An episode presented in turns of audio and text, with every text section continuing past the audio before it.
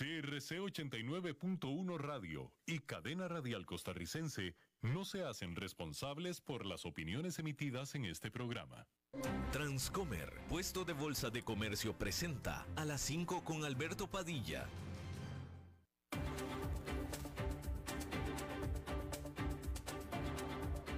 Inicia a las 5 con Alberto Padilla un programa diseñado con el objetivo de llevarte diariamente un tema de actualidad, acompañado siempre de reconocidos editorialistas. De lunes a viernes a las 5 de la tarde por CRC 89.1 Radio.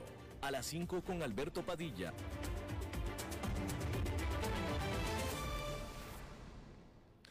¿Qué tal? Saludos, bienvenidos a esta emisión de A las 5 con su servidor Alberto Padilla. Muchísimas gracias por estarnos acompañando.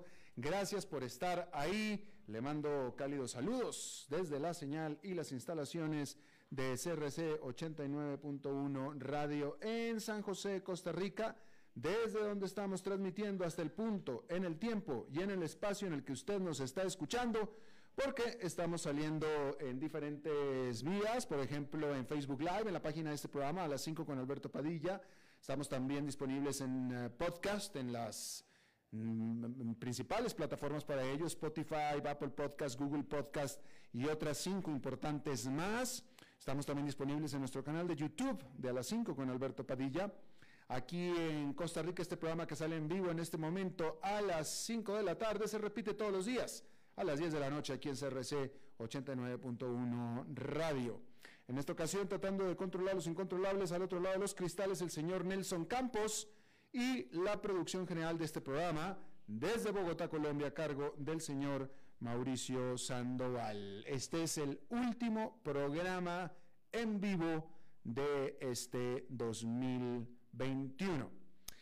Y vamos a comenzar hablando en este último programa acerca de la inflación, que hemos hablado muchísimo en este programa, pero en esta ocasión vamos a hablar del papel clave de la psicología en la inflación, porque los nudos de las cadenas de suministro, el aumento de los costos de la energía y el vertiginoso aumento de los precios de las materias primas, todos han provocado un repunte de la inflación en general. Eso es hasta ahorita. Eso es en el pasado. Pero es lo que usted piensa sobre los precios lo que ayudará a determinar si la inflación se mantiene elevada o cae rápidamente. Efectivamente es así. Los economistas creen que nuestra expectativa colectiva de inflación es lo que juega un papel importante en la determinación de los precios futuros lo que obliga a los bancos centrales a prestar mucha atención a lo que piensan los hogares y los inversionistas. Entonces, el asunto funciona así. Si las expectativas de inflación aumentan, los consumidores comprarán más bienes hoy y no esperar para que sean más caros después. Al mismo tiempo, los trabajadores exigirán salarios más altos y las empresas subirán los precios y todo esto provoca un aumento de inflación. Como resultado, los banqueros centrales pasan bastante tiempo tratando de meterse en la cabeza de los consumidores para saber qué es lo que piensan. Pero la psicología de los precios sigue siendo poco conocida.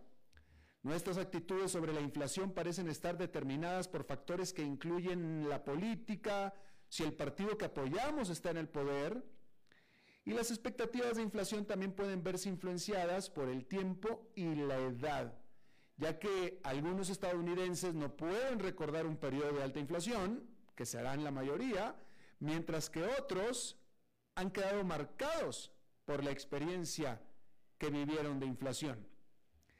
La gran pregunta para los bancos centrales, incluida por supuesto la Reserva Federal de Estados Unidos, es si la expectativa de inflación se, se desanclará y estoy hablando de las expectativas de inflación del colectivo, ¿verdad?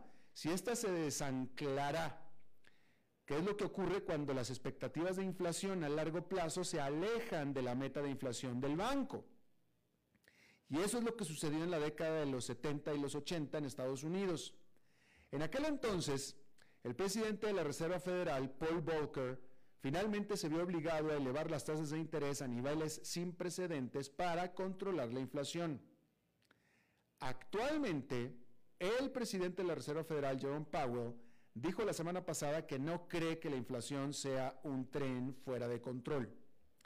Hasta ahora, la Fed cree que la inflación es manejable y está causada principalmente por la crisis de la cadena de suministro y la escasez de mano de obra.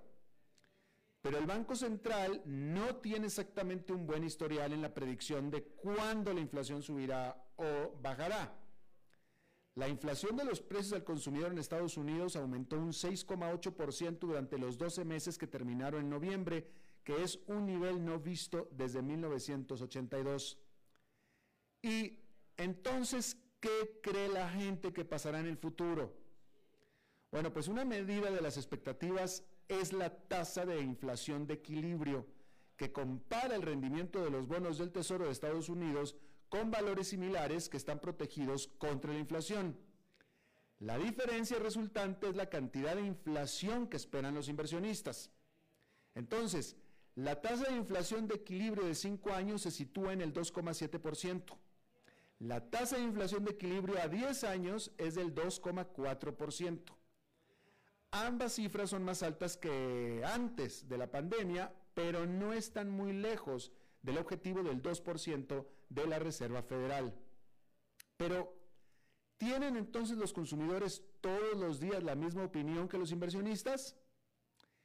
Los datos de la encuesta del Banco de la Reserva Federal en Nueva York muestran que los consumidores esperan que la inflación sea del 6% dentro de un año, pero solo del 4% dentro de tres años. Y la edad es un factor importante, porque los estadounidenses menores de 40 años esperan que la inflación sea del 3,5% en tres años, mientras que las personas mayores de 59, muchas de las cuales tienen ingresos fijos, esperan una inflación de 4,7%. Bien, ahí lo tiene usted. Enseguida voy a hablar acerca de una huelga que se levantó en Estados Unidos, que la noticia en sí es notable, pero yo quiero que reflexione sobre las diferencias de lo que es una huelga en Estados Unidos y lo que es una huelga en Latinoamérica. ¿Ok? Y usted sacará sus propias conclusiones y sus propias opiniones. ¿Sí? La huelga de 11 semanas en Kellogg's, que es la fabricante de los cornflakes, los cereales Kellogg's, terminará por fin la próxima semana con los trabajadores de cuatro plantas de cereales ratificando un acuerdo laboral tentativo con la empresa. Unos 1.400 miembros del Sindicato Internacional de Trabajadores de Panadería, Confitería, Tabaco y Molineros de Granos han estado en huelga desde el 5 de octubre Hace dos semanas rechazaron un primer acuerdo tentativo continuando la huelga. Pero esta vez ratificaron un nuevo acuerdo y finalmente volverán a trabajar la semana del 27 de diciembre. La huelga había sido una de las más largas y de mayor perfil de este año, que ha visto un aumento en el número de huelgas en Estados Unidos, en donde un mercado laboral ajustado ha alentado a los miembros sindicales a flexionar su poder de negociación de una manera que no habían podido hacer en los últimos años. Datos oficiales muestran que durante los primeros 11 meses del año han habido 241 huelgas en Estados Unidos. Casi un tercio de ellas comenzaron solo en octubre o noviembre. Kellogg's ha estado operando las plantas con personal asalariado, trabajadores temporales y algunos que no quisieron adherirse a la huelga. El nuevo acuerdo de cinco años incluye la prohibición de cierre de cualquier planta durante la vigencia del contrato. Kellogg's había amenazado con encontrar trabajadores de reemplazo permanentes cuando se derrotó el acuerdo anterior, pero resulta que encontrar trabajadores, y mucho menos aquellos dispuestos a cruzar entre los huelguistas protestando para presentarse a trabajar, ha sido difícil para la mayoría de los empleadores debido al número casi récord de vacantes de trabajo que existe actualmente en Estados Unidos. Este país tiene un récord de tres puestos de trabajo por cada dos desempleados que buscan trabajo. Kellogg's lleva años o llevaba años batallando por encontrar personal suficiente en las plantas y ha requerido que los trabajadores trabajen los siete días de la semana en horarios extra debido a la imposibilidad de contratar personal adicional. Cuando la compañía anunció planes para contratar trabajadores de reemplazo, generó críticas, incluso del propio presidente Joe Biden, quien reiteró su apoyo a la legislación que prohíbe el uso de trabajadores de reemplazo para tomar el trabajo de los huelguistas. Bueno, pues de entrada, de las principales eh, diferencias entre una huelga en Estados Unidos y una en Latinoamérica es que en Estados Unidos los trabajadores están en huelga, pero la empresa puede seguir operando la planta con otros trabajadores temporales. Eso en Estados Unidos como que no suena que pueda ser posible jamás. E incluso la compañía podía y pudo haber contratado definitivamente otros empleados y despedir a estos. En Latinoamérica eso jamás hubiera podido ser posible.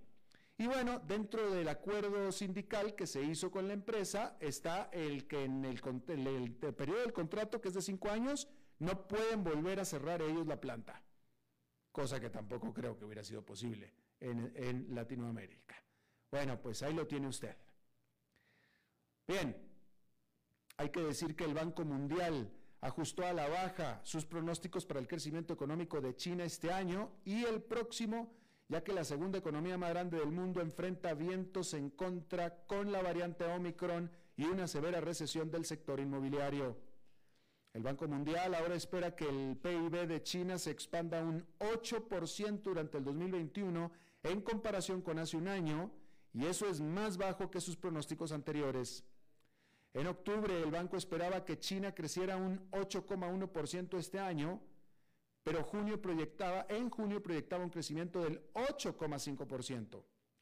También redujo su pronóstico para el 2022 de 5,4 a 5,1%, lo que marcaría el segundo ritmo de crecimiento más lento para China desde 1990, cuando la economía del país aumentó 3,9% luego de las sanciones internacionales relacionadas con la masacre de la plaza de Tiananmen en 1989. En el 2020, la economía de China creció un 2,2%. Los renovados brotes domésticos de COVID, incluida la variante Omicron, podrían conducir a restricciones más de base amplia y más duraderas y causar más interrupciones en la actividad económica, apuntó el Banco Mundial. Además, una recesión severa y prolongada en el sector inmobiliario, altamente apalancado, podría tener repercusiones significativas en toda la economía. China fue la única economía importante que registró un crecimiento durante el 2020, pero este año ha estado lidiando con restricciones relacionadas con la pandemia, una crisis energética, los problemas en la importantísima industria de los bienes raíces y una represión sin precedentes contra las empresas privadas. ¿Sí? Volviendo al tema empresarial, hay que decir que durante lo más duro de los confinamientos por la pandemia de COVID-19, todos los que, los que estaban atrapados en casa intentaron quizá por primera vez cocinar. La gente publicaba en redes sociales fotos de sus elaborados platillos y se dispararon las ventas de ingredientes básicos en los supermercados. Pero casi dos años después, la gente ha renunciado a sus sueños de ser chef famoso, incluso ser solamente uno bueno. Los consumidores están optando cada vez más por comidas rápidas y bocadillos para llevar a medida que van y vienen de sus oficinas, pasan más tiempo fuera de sus hogares y los niños regresan a las escuelas, según han detectado las principales marcas de alimentos como Campbell Soup, Conagra, Kellogg's, General Mills y Amos Kitchen, entre otros. Los fabricantes de alimentos están tratando de responder a este cambio de comportamiento ofreciendo barras de bocadillos y comidas más convenientes y saludables. Por ejemplo, Sopas Campbell ha notado un cambio en los hábitos de cocina según las encuestas que realiza entre sus consumidores. Si bien muchas personas todavía comen más en casa que antes de la pandemia, Campbell dice que los consumidores están indicando que quieren almuerzos más rápidos mientras trabajan desde casa o comen en la oficina. También quieren cenas fáciles de preparar después de un largo día. Campbell dice que los consumidores tienen como objetivo preparar la cena en un promedio de menos de 18 minutos.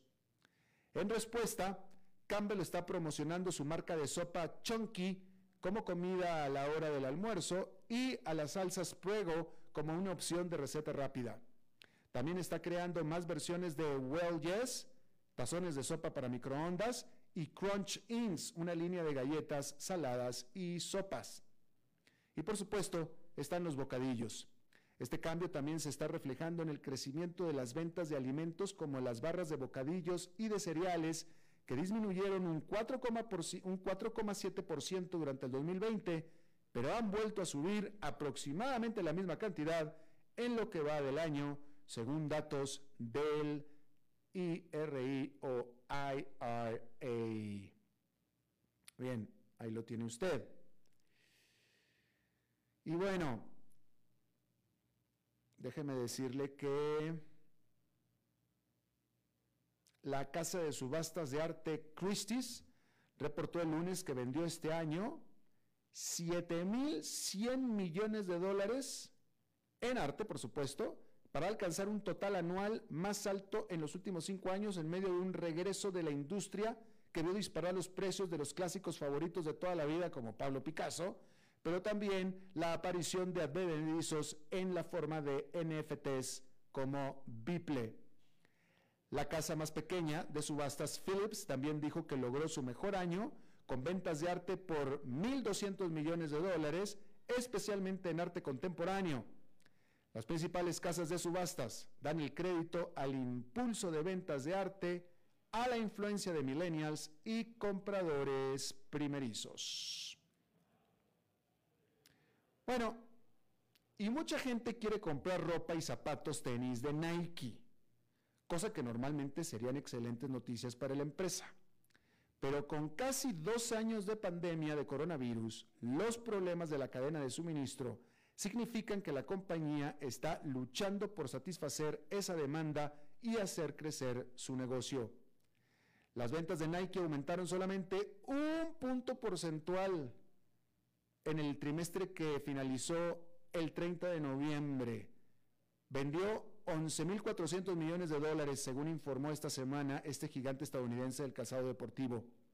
Se trata de un crecimiento marginal pero que sin embargo fue mejor de lo que estaban esperando los analistas, incluso cuando las ventas cayeron drásticamente en algunos mercados.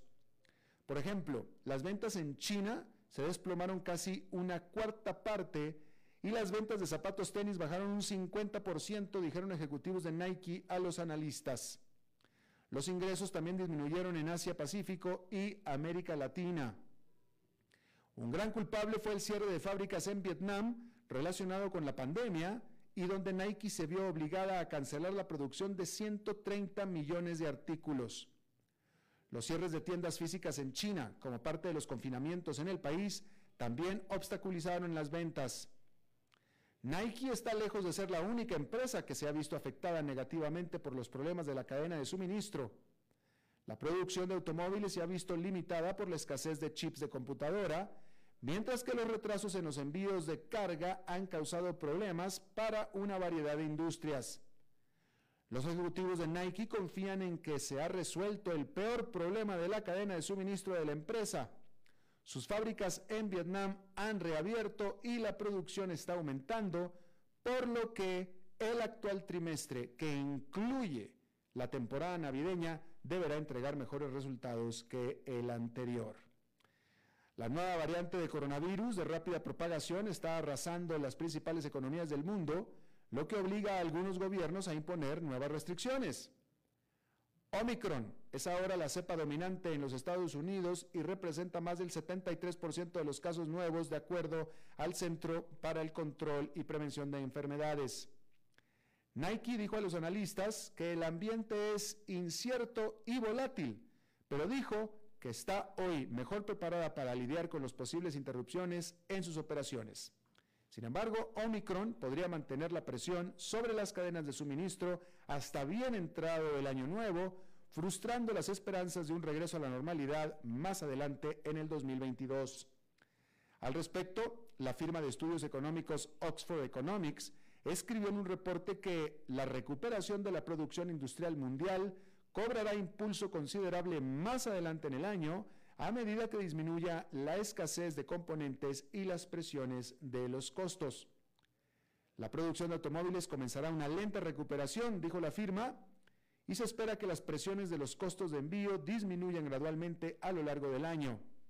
Pero Oxford Economics remató que la variante es un riesgo significativo para las perspectivas a corto plazo. Bien, ahí tiene usted. En otra información, hay que decir, bueno, ya que estábamos hablando de la variante Omicron, hay que decir que el gobierno de Israel planea ofrecer una cuarta dosis de vacuna COVID-19 a las personas mayores de 60 años. Mientras tanto, en Estados Unidos, el presidente Joe Biden eh, ofreció o se estaba esperando que confirmara el mm, proporcionar 500 millones de pruebas rápidas para el hogar disponibles gratis a quien lo solicite para cualquier eh, ciudadano de Estados Unidos comenzando desde enero. Esto después de que oficiales de la salud pública dijeran el lunes que Omicron, como estábamos diciendo, ya es responsable del 73% de todas las infecciones en Estados Unidos, con respecto a la semana anterior.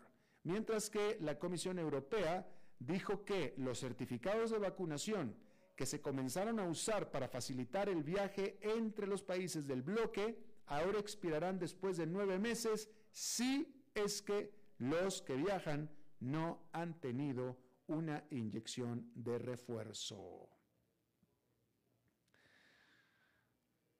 Vladimir Putin, presidente de Rusia, advirtió que considerará acción militar si es que él se siente amenazado por los países de Occidente sobre Ucrania. Y es que las tropas rusas se han estado eh, formando a lo largo de la frontera durante las últimas semanas, de la frontera rusa con Ucrania.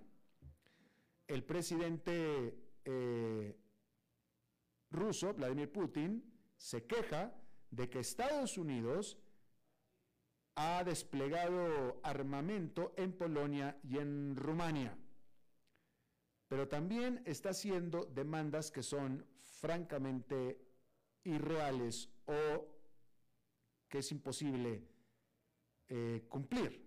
Él está demandando garantías legales, garantías legales, no promesas. Él está esperando que se firme un acuerdo en el que se garantice que la OTAN impida el ingreso de Ucrania, cosa que eso jamás van a, permitir.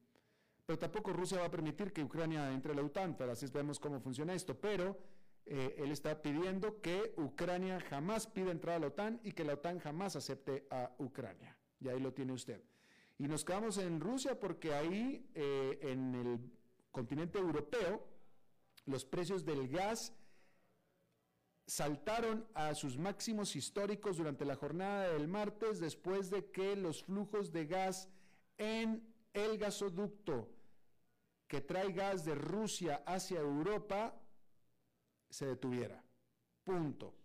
Algunos analistas, por supuesto, acusan a Rusia de deliberadamente cortar la provisión de gas en medio de este conflicto con Ucrania. Sin embargo, el gobierno de Rusia niega esta acusación, niega cualquier relación, niega que sea culpa de ellos y dice que la situación es puramente comercial. No dice que no sean ellos los que corten el gas, pero dice que cualquier cosa que está pasando es por consideraciones nada más comerciales. O sea que de oferta y demanda, básicamente, eso es lo que dice. ¿Le cree usted a Vladimir Putin? Bueno, pues los europeos tampoco. ¿No? Ahí lo tiene usted. Bien. En un dato de The Economist, de la revista The Economist, aquí estoy leyendo un dato muy interesante que dice que entre el 20 y el 50% de toda la pesca mundial, de todo lo que se pesca en los océanos mundiales, entre el 20 y el 50% se hace a través de pesca ilegal, informal o no regulada. cualquiera de esas tres, ilegal, informal o no regulada. Ahí lo tiene usted. Bueno, allá en Nueva York esta fue una jornada positiva más, con el índice industrial Dow Jones subiendo tres cuartos de punto porcentual, el Nasdaq Composite con una ganancia de 1,18% y el Standard Poor's 500 con un avance de 1,02%. Vamos a hacer una pausa y regresamos con nuestra entrevista de hoy.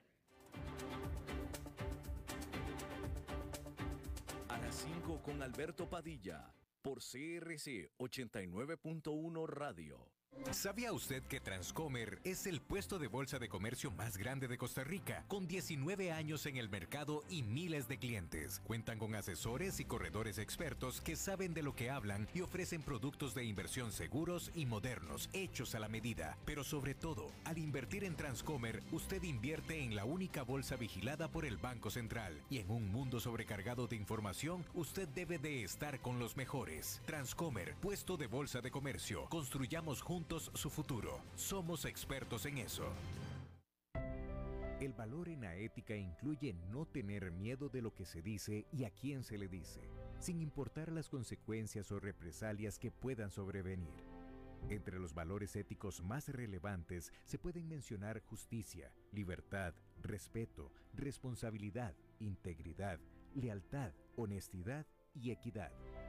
Los valores éticos se adquieren durante el desarrollo individual de cada ser humano en el entorno familiar, social, escolar e inclusive a través de los medios de comunicación. Solo si lo público y lo privado caminamos en positivo y con valores, Costa Rica saldrá adelante. Un mensaje de la Cámara Nacional de Radiodifusión, Canara. Desde los verdes bosques de nuestra montaña nos llega Agua Cerros de la Riva, agua fresca de manantial que te permitirá vivir en equilibrio, proteger tu salud y la de tu familia, libre de sustancias químicas, envasada sin alterar su naturaleza a 2.000 metros de altura. Agua Cerros de la Riva, naturalmente neutral. Búscanos como cerrosdelarriba.gmail.com Llámanos al 8374-3229. Cerros de la Riva, Live Spring Water.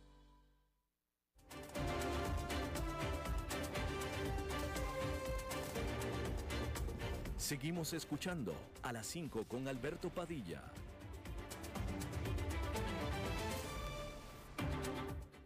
Bien, gracias por continuar con nosotros.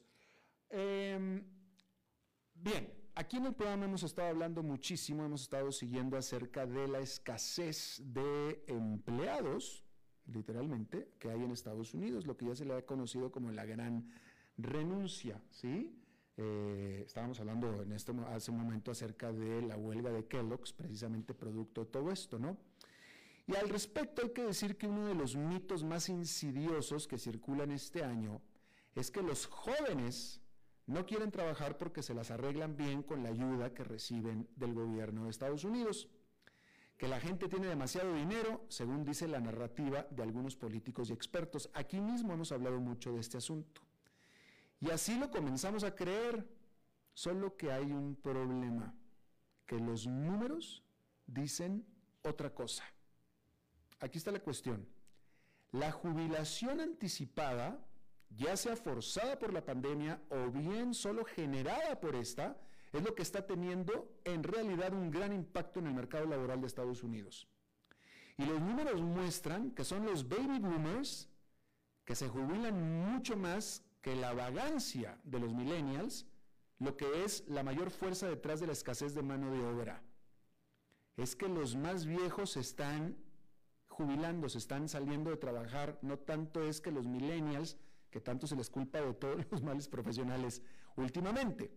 La gente ha dejado la fuerza laboral por innumerables razones en los últimos dos años en Estados Unidos, pero entre los que se han ido, y es menos probable que regresen, la gran mayoría son gente de mediana edad que adelantaron su jubilación.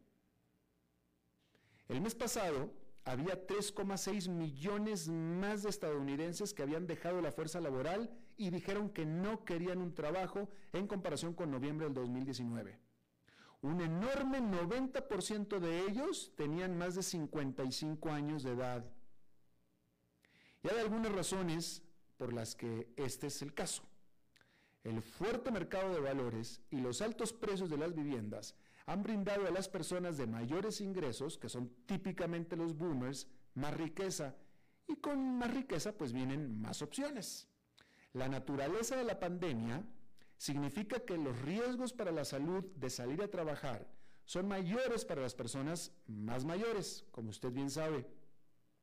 Los empleadores no están haciendo lo suficiente para persuadir a la gente de la jubilación o bien a que regresen a trabajar. Y hay opciones de puestos de trabajo, ese no es el problema, pero no son las opciones que los boomers están queriendo y prefieren quedarse en casa. De tal manera que queda claro que los que no quieren trabajar, si no es con una serie de requisitos, comodidades, flexibilidades, son los mayores de 55 años y no los menores de 35, como venía ya siendo el estereotipo. Y esto es lo que dicen los números. Nuestro invitado de hoy quizá nos pueda dar un poco más de luz, más de perspectiva a qué es lo que está sucediendo y por qué está sucediendo esto, porque justamente Juan Carlos Rojas, que nos acompaña desde México, él es alguien que pregona precisamente eh, el trabajar, sí, el trabajar, pero el trabajar para el bienestar. No el trabajar para ganar un gran salario, no el trabajar para estar todo el día en el trabajo, ¿no? Eh, él habla de, eh, pues de cambiar el enfoque que típicamente tenemos nosotros, ¿no? Este Juan Carlos, él tiene una maestría en estudios budistas y se define a sí mismo como activista de la conciencia. Y bueno, muchísimas gracias Juan Carlos por acompañarnos. Hola, muy buenas tardes. No sé si me escuchan bien. Bastante, a tu programa. Bastante bien, Juan Carlos. Dinos una cosa, ¿te sorprende, te sorprende estas cifras que acabo de, de, dar respecto de esta gran cantidad? Fíjate lo que te estaba diciendo yo, el 90% en los últimos años de la gente que ha abandonado sus labores profesionales en Estados Unidos son gente mayor de 55 años que dice, ¿sabes qué? Prefiero ya no trabajar, no cuando menos como lo hacía antes. Pues en realidad lo que me sorprende es lo que se tardaron en hacerlo. y me parece que no... Eh, es una pena que hayan necesitado, eh, que se haya necesitado una pandemia, una situación mundial de esta envergadura, para que la gente tuviera la oportunidad, los que así la han decidido tomar, de emplear su tiempo en, en simplemente observarse a sí mismos y ver qué es lo que realmente los hace felices. No felices desde un punto de vista utópico, sino simplemente que los hace estar tranquilos, en paz, que es lo que verdaderamente disfrutan en la vida, porque en realidad eh, pues la vida es una y, y, hay que darse cuenta que no dura para siempre. Entonces, no, en realidad no me sorprende y no me sorprende que sean los mayores de 50 años, porque son los que están más cerca de, pues, pues, de lo inevitable que es dejar esta vida y, más bien... Eh, quizás no es las mejores condiciones, pero de mi parte me, da mucha alegría que lo hagan, sobre todo si van a aprovechar su vida en una manera que, para ellos les, les, dé mayor bienestar. ¿Alguien, alguien podría alegar a lo que estás diciendo o a estos que han dejado sus trabajos, alguien podría alegar, bueno, lo que pasa es que no les llegaron al precio. Ofréceles lo suficiente y vuelven a trabajar hasta 10 horas diarias, 12 horas encerrados en la oficina. Es volver al mismo problema y, mira, eh, yo creo que no es necesario que venga yo o nadie a indicar que las cosas en, las, en la manera en que estamos haciendo las cosas, pues ya no están funcionando. Ahí están las estadísticas, ahí están los cambios que hemos vivido en cuanto a la manera en que vivimos. Ha bastado una generación, el, planeta tiene, dicen, 3 mil millones de años, los seres humanos han existido eh, pues por no sé cuántos miles de años y ha bastado una sola generación para ver unos cambios tan drásticos en la forma en que vivimos, en la forma de que nosotros éramos niños a como estamos ahora, la manera en que se vive eh, ha incrementado sus niveles de estrés eh, de manera exponencial. Lo podemos ver también en las enfermedades. En los últimos seis años, los casos de cáncer han subido 28%. Eh, la ciencia está diciendo que una de las causas principales del cáncer es el estrés Entonces, ¿qué más pruebas necesitamos para darnos cuenta que hace falta un cambio? Si le subimos el precio y la gente regresa, pues sería como regresar al problema. No tengo una solución más allá de entender que por lo pronto ahora hay un problema y que si queremos solucionarlo, lo primero que tenemos que ver es que la manera en que estamos haciendo las cosas quizás no es la mejor. Mm, ¿Y cuál sería una mejor manera? Pues mira, el Dalai Lama escribe eh, en un libro que es coautor con Daniel Goldman, se llama A Force for Good, la visión del Dalai Lama para el mundo, una fuerza de bien. Y él pone un punto específico que va más allá de la religión, va más allá de eh, eh, ideologías.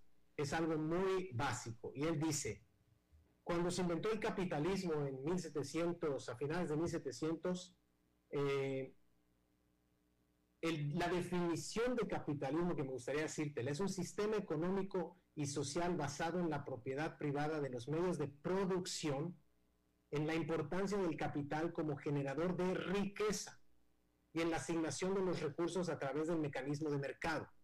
¿Por qué es importante esta definición? Porque ahora todo el mundo quiere ser rico y todo el mundo quiere producir y los países se miden en cuanto a su Producto Interno Bruto y el Producto Interno Bruto es un producto de bienes y servicios.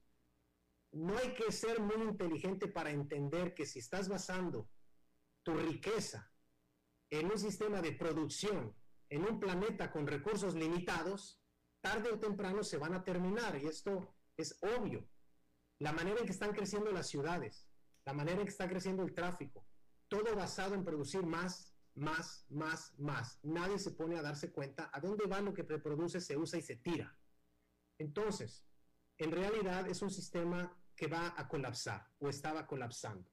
Una alternativa es entender qué es lo que quería el capitalismo. Y Dalai Lama dice, el principio está totalmente correcto, es decir, obtén un esfuerzo, obtén un resultado por tu esfuerzo y obtén riqueza. Pero ¿qué significa riqueza? ¿Y qué significa producción? Lo único que dice es, ¿por qué no observamos que lo que Adam Smith quería cuando hizo su tratado del, capitalismo, la riqueza de las naciones, él quería que hubiera un bienestar, que hubiera una riqueza, pero la riqueza no significa cuánto dinero tengo. Ese es un valor, esa es una medición, una. Y el que tiene mucho dinero, si está feliz y en eso él basa su felicidad, que le siga. Aquí no estoy abocando por, por, por, por, por porque el rico le dé al pobre o ese tipo de cosas, para nada.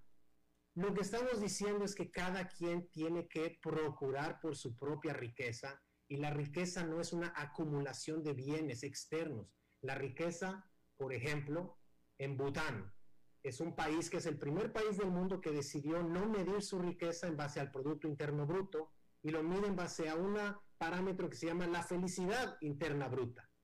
Y puede parecer utópico y puede parecer de chiste, hasta que ves cómo vive la gente en un país eh, capitalista y cómo vive la gente en un país que se preocupa procurar por su felicidad. Y la felicidad no es nada más un tema eh, em, pues subjetivo. Ellos lo miden en base a algunos factores que son nueve, lo miden en base al bienestar psicológico, el uso del tiempo, la vitalidad de la comunidad, la cultura, la salud, la educación, la diversidad del medio ambiental, el nivel de vida y el gobierno. Esos nueve son los factores con los cuales Bután mide a sí mismo su felicidad interna bruta. Esa sería una alternativa. Pero, pero nada más para aclarar, hay, hay gente, hay gente que es perfectamente feliz, realmente feliz, que tiene mucho dinero, y hay otros que son realmente felices, que tienen muy poco dinero. Sí se puede, ¿verdad? Definitivo. Mira, esto es una de las razones. Ahorita yo estudié negocios, yo no solamente estudié budismo porque me gusta, yo estudié budismo porque después de estudiar negocios en la mejor universidad de México y una de las mejores de Latinoamérica, que es el Instituto Tecnológico de Monterrey, y después de poner mi primer negocio a los 22 años y que me empezó a ir bien a los 23 años, simplemente me di cuenta para mí, ojo, eso es también importante, cada quien su experiencia, yo no estoy diciendo que esa es una fórmula secreta, pero a mí no me hizo sentido, a mí me decían, tú vas a trabajar, vas a ser dueño de tu empresa, vas a ser CEO de una empresa y te vas a casar y vas a tener un coche y vas a tener un avión y vas a tener mucho dinero y vas a ser feliz. A mí me di cuenta que nadie me hablaba del costo. Entonces yo me fui a estudiar budismo porque quería encontrar respuestas que dieran significado a poder vivir y hacer lo que tú quieres. Tuve la fortuna de encontrar las respuestas que estaba buscando y contestando tu pregunta, a mí lo que me atrajo del budismo es precisamente que eh, el Buda, antes de ser el Buda, Siddhartha Gautama, era el hijo de un príncipe, el más próspero que había en esa región, y tenía todo acomodado, y el papá lo cuidaba para que él fuera el siguiente heredero. Digamos que en tiempos de ahorita sería como el hombre más rico de México, de algún país, que quiere que su primogénito siga con sus negocios. Cuando el príncipe se dio cuenta que había pobreza, había eh, muerte, había enfermedad, que son las cuatro marcas de la existencia y nacimiento con la última, él dijo, yo tengo que encontrar un camino diferente. Pero se dio cuenta, contestando tu pregunta, que en la pobreza o en la riqueza no está la respuesta. La respuesta está en tu estado mental, cómo te relacionas tú contigo mismo y con los demás, de manera que generes bienestar para ti y para los demás. Si sacamos el bienestar de la ecuación, siendo bienestar una definición de estado de la persona cuyas condiciones físicas y mentales le proporcionan un sentimiento de satisfacción y tranquilidad, todo lo que hagas, casarte, generar una empresa, tener dinero o elegir ser pobre, si lo eliges por las razones incorrectas, vas a entrar en un estado de insatisfacción y de sufrimiento. Y si lo eliges por las razones correctas, no importa lo que hagas, vas a entrar en un, estado de bienestar o de satisfacción y de esto se trata. Claro, interesante. Y para eso, eh, eh, el budismo, porque yo estoy seguro que algún sacerdote católico, etcétera, tendrá eh, los mismos argumentos desde el lado del cristianismo, ¿no? Mira, en realidad la religión no es, y, aquí esto es importante porque hay que respetar la ideología de cada persona. Nuevamente. Entonces, ¿qué es? que para, ir concretando, porque el tiempo se nos, se nos acaba, ¿cómo es el día de una persona que sería eh, eh, eh, una persona como la que estás tratando de describir? ¿Cómo sería el día? Vamos a hablar de negocios, ¿ok? Una persona que hace negocios conscientes. En lugar de estar pensando que el propósito de su negocio son los estados de resultados, latir y, y darle dinero a sus accionistas, simplemente cambiar ese concepto en su mente por el concepto de bienestar. No desde una manera utópica, sino desde una manera personal. ¿Cómo puedes aportar bienestar siendo un CEO de una empresa gigante en tu casa. ¿De qué le sirvió Steve Jobs cambiar al mundo si a los 53 años se murió de cáncer? Y solo para decir, hasta ahora me doy cuenta que eso no es lo importante.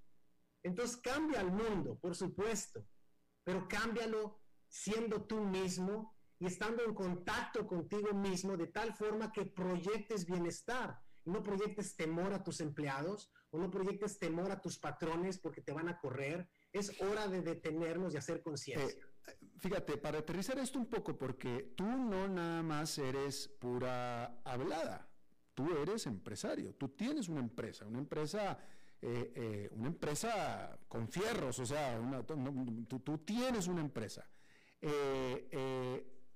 ¿cómo, ¿Cómo tu empresa es diferente o tu manera de ser empresario es diferente a la de cualquier otro empresario? yo siempre intento incorporar eh, conceptos y prácticas de bienestar en la empresa. Por ejemplo, todos los lunes hacemos una reunión en donde empezamos con un poco de meditación, que no es otra cosa más que un tiempo en silencio. Eh, otra manera es meditación para las personas que trabajan ahí a que también expresen sus ideas, y que puedan en reuniones eh, compartir entre ellos quiénes son fuera de la oficina. Son cosas pequeñas que humaniza a la empresa, porque la empresa no es un solo, la empresa es un conjunto de personas. Y Juan Carlos, ¿cuál es tu métrica o cómo sabes tú que eso funciona y que le gusta a los empleados? Pues una, por supuesto, es la no rotación, ¿no? Eh, obviamente hay algunos eh, parámetros de empresas que miden la satisfacción de cada persona en su empresa, que el empleado o el colaborador venga y te diga yo amo lo que hago, que te diga me gusta mucho trabajar aquí. Mi métrica principal es esa porque siempre lo he tenido en mente. Tú pasas más tiempo en tu empresa que en tu casa. Definitivo. Entonces tienes que hacer de la empresa un estado en donde, un lugar en donde puedas estar contento. De lo contrario, ¿a qué, a qué venimos? Eh, ok, y de nuevo, tus empleados, eh, bueno, ¿qué, más? ¿Qué, otro, tipo de, me interesa saber cuál es la reacción de los empleados? ¿Qué otro tipo de, prácticas eh, son las que inculcas en tu negocio?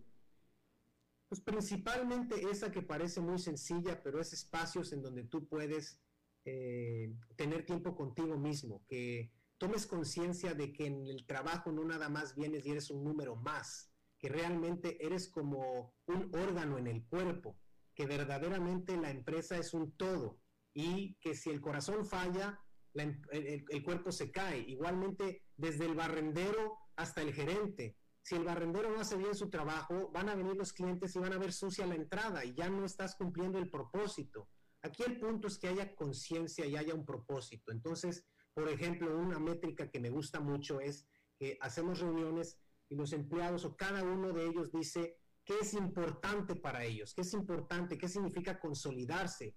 Y sus eh, expresiones son distintos. Para uno es hacer el trabajo bien, para otro es funcionar como un reloj, para otro es no dejar pendientes. Entonces, en lugar de yo darle instrucciones de qué hacer, todo se mide en base a lo que para ellos es importante y de alguna manera, entonces eso nos une a todos y nos da lo que todos buscamos, que es más productividad y una empresa pues efectivamente que tenga utilidades, pero que también tenga bienestar dentro y fuera.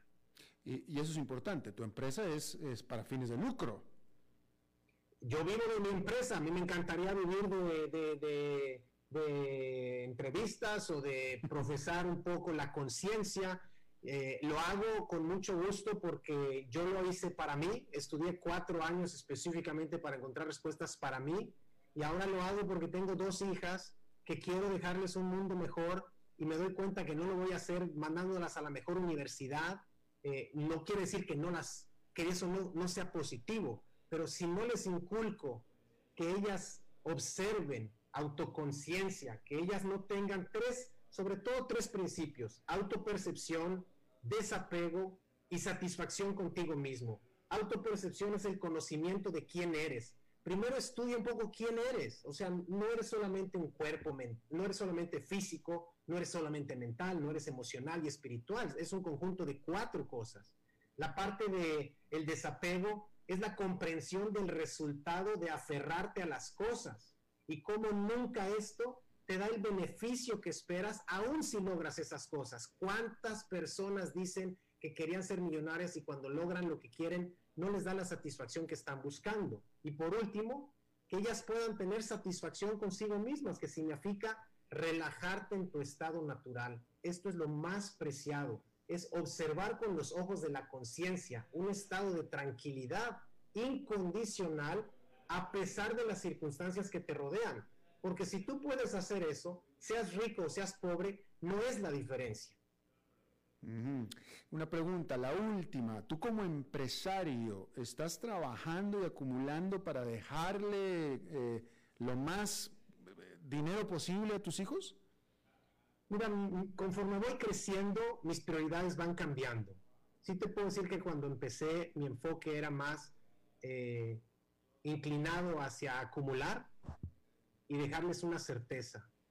Ahora cada vez que, pasa cada año me doy cuenta que si las puedo hacer fuertes en, cuanto a que ellas estén bien, sin importar cómo están las circunstancias, eh, eso para mí sería suficiente. Y si el negocio, obviamente, por supuesto, me puede y me sigue dando un capital para ayudarles un poco en la parte material, porque no están peleadas, pues en, bien, en, buena hora. Pero, mm. pero la prioridad definitivamente no es qué van a estudiar, dónde van a estudiar, qué van a trabajar eso para mí eh, sería meterlas al problema. Primero, que estén bien con ellas y de ahí que elijan si quieren estudiar, en dónde y qué quieren trabajar y qué quieren hacer.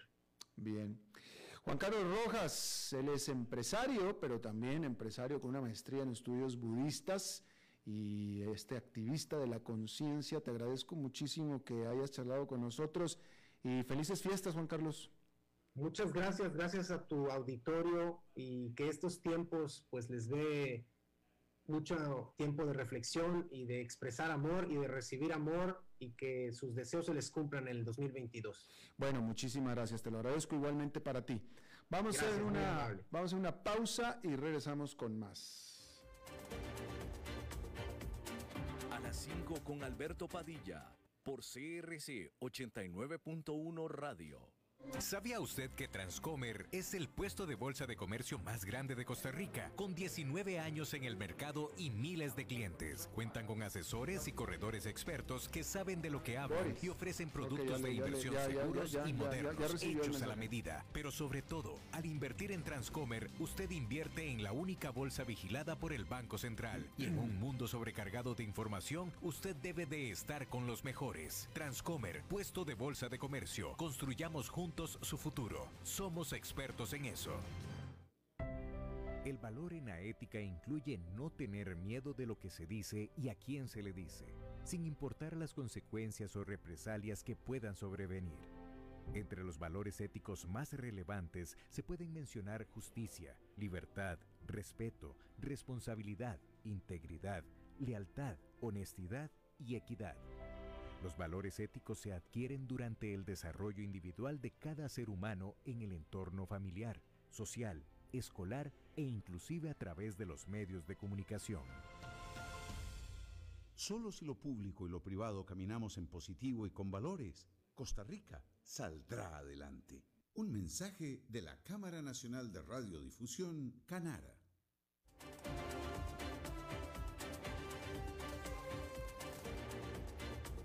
Seguimos escuchando a las 5 con Alberto Padilla. Bueno, vamos a cambiar de tema y quizá también de humor y de actitud, probablemente de acuerdo a la experiencia. Y en esta ocasión se nos une por última vez en el año nuestro buen querido amigo, el señor Dado, el señor Enfa Dado. ¿Cómo está usted? Padilla, querido, te saludo a vos y a la audiencia en el último programa del año. Y bueno, haciendo toda la fuerza del mundo para no estar enfadado en este último programa del año, tratar de ponerle un poco de buena onda Padilla, aprecio mucho y agradezco eh, la entrevista que acabas de terminar, porque creo que por ahí va eh, el mundo, ¿no? el universo y, las tendencias de los seres humanos.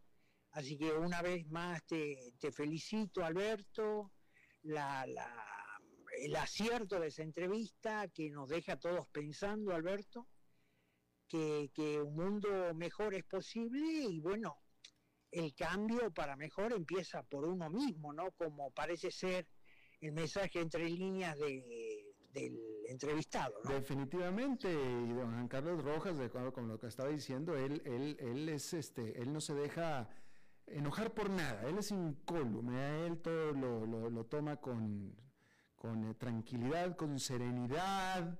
Este, yo creo que esa es una lección eh, pues de, a considerar, ¿no, señor Dado? Totalmente, uno es humano, sospecho que él también a veces le puede molestar una que otra cosa, puede enfadar, pero el tema está en poner el freno y, concentrarse en lo que realmente es importante, ¿no? Y otra reflexión más, en esta época, Alberto, y siempre relacionado con la entrevista, qué cosa maravillosa que es el capitalismo, como él lo destacaba, porque es justamente con el capitalismo que por su dinámica tiende a destruir la pobreza, que para mí es el enemigo desde siempre, es que con este sistema podemos llegar a estas conclusiones, las que marcaba él, por ejemplo, y hacer un mundo mejor, pero otra vez, el detalle que yo señalo es que eh, el cambio, la mejoría empieza por uno mismo. Definitivamente que sí. ¿Cómo pinta el año 2022 para usted? ¿Tiene que, ¿Nos puede platicar de sus propósitos para el 2022? Para el 2022, tratar de que se me llenen menos los huevos. Bueno, eso depende de ustedes, señores, eso depende de ustedes. Sí, sí, con todo esto que estamos viviendo acá en Estados Unidos, que bueno, muchísima gente, generaciones que no conocieron la inflación, la están conociendo ahora y le está afectando y bueno, desde mi posición yo lo que quiero hacer es incrementar más mis ingresos para poder invertir más y protegerme de la inflación. Eso es un, digamos, una meta así material, pero en lo otro, tratar, bueno, de ser mejor cada día como, como ciudadano, como amigo, como dueño de mi perrita, como todo, ¿no? Como esposo, por cierto, y, y ya. ¿Y los tuyos, Alberto? No, pero fíjese ahorita que acaba de mencionar a su perrita, eh, eh, recuerdo yo que tengo el, el, el, horror de conocer a su perrita, su, este, a su coyote glorificado. Eh, fíjese que su perrita tiene la misma personalidad de usted, su perrita siempre está enfadada. Tanto que me ha mordido, a mí me ha mordido. Vez que ocurrió con vos es porque ella discrimina, digamos, a la gente garca, ella la ataca, ¿no? Entonces por eso me atacó. por eso me atacó. Por garca. ¿Por qué no le dice a la audiencia lo que es garca? Garca tiene varias acepciones en argentino, o es oligarca, no, no, pero, también es el que te caga. ok, eso soy yo. eso, vos, vos la segunda acepción. y luego también usted me dice chanta. ¿Qué significa chanta? Chanta es uno que habla mucho, promete, pero no cumple. y ese soy yo también. Eso vos también y otra gente, ¿no? Que salió de ese antro que es nene en español. Oiga, no, y los que se quedaron, pero bueno, ese es otro punto, ¿eh? Es otro punto. Los que se quedaron no los conozco, no los reconozco, sobre todo a los de español. Pero bueno, por ahí pasamos todos, ¿no? Oiga, que no, no, qué, qué, qué cosas, ¿eh? Este, no, bueno, pero ya, ya, ya, entonces yo, usted me preguntó por mis propósitos, definitivamente voy a tener de propósito el tratar de no ser ante sus ojos un garca y un... Un garca, trata de garcar menos a la gente, María. Exactamente, es lo que voy a tratar de hacer. Mi querido señor, este, nos vemos en unas dos semanitas, retomamos que así sea, bueno, feliz Navidad, Año Nuevo para vos, para tu equipo y toda la gente que hace esta comunidad. Con Alberto Padilla. Muchísimas gracias, un gran abrazo. Igualmente. Bien, bueno, pues eso es todo lo que tenemos por esta emisión, por esta semana, por este mes y por este año. Esta es la última emisión del año del programa. Muchísimas gracias para todos los que nos han acompañado desde el principio. Gracias para los que nos acompañaron en esta emisión. Les deseo una muy, muy feliz Navidad, felices fiestas, feliz periodo vacacional y tres deseos para usted, para todos ustedes, para el 2022. Toda la vida, todo el amor y todo el triunfo. Nos vemos la primera semana del 2022. Que la pasen muy bien. A las 5 con Alberto Padilla fue traído a ustedes por Transcomer, puesto de bolsa de comercio. Construyamos juntos su futuro. Somos expertos en eso.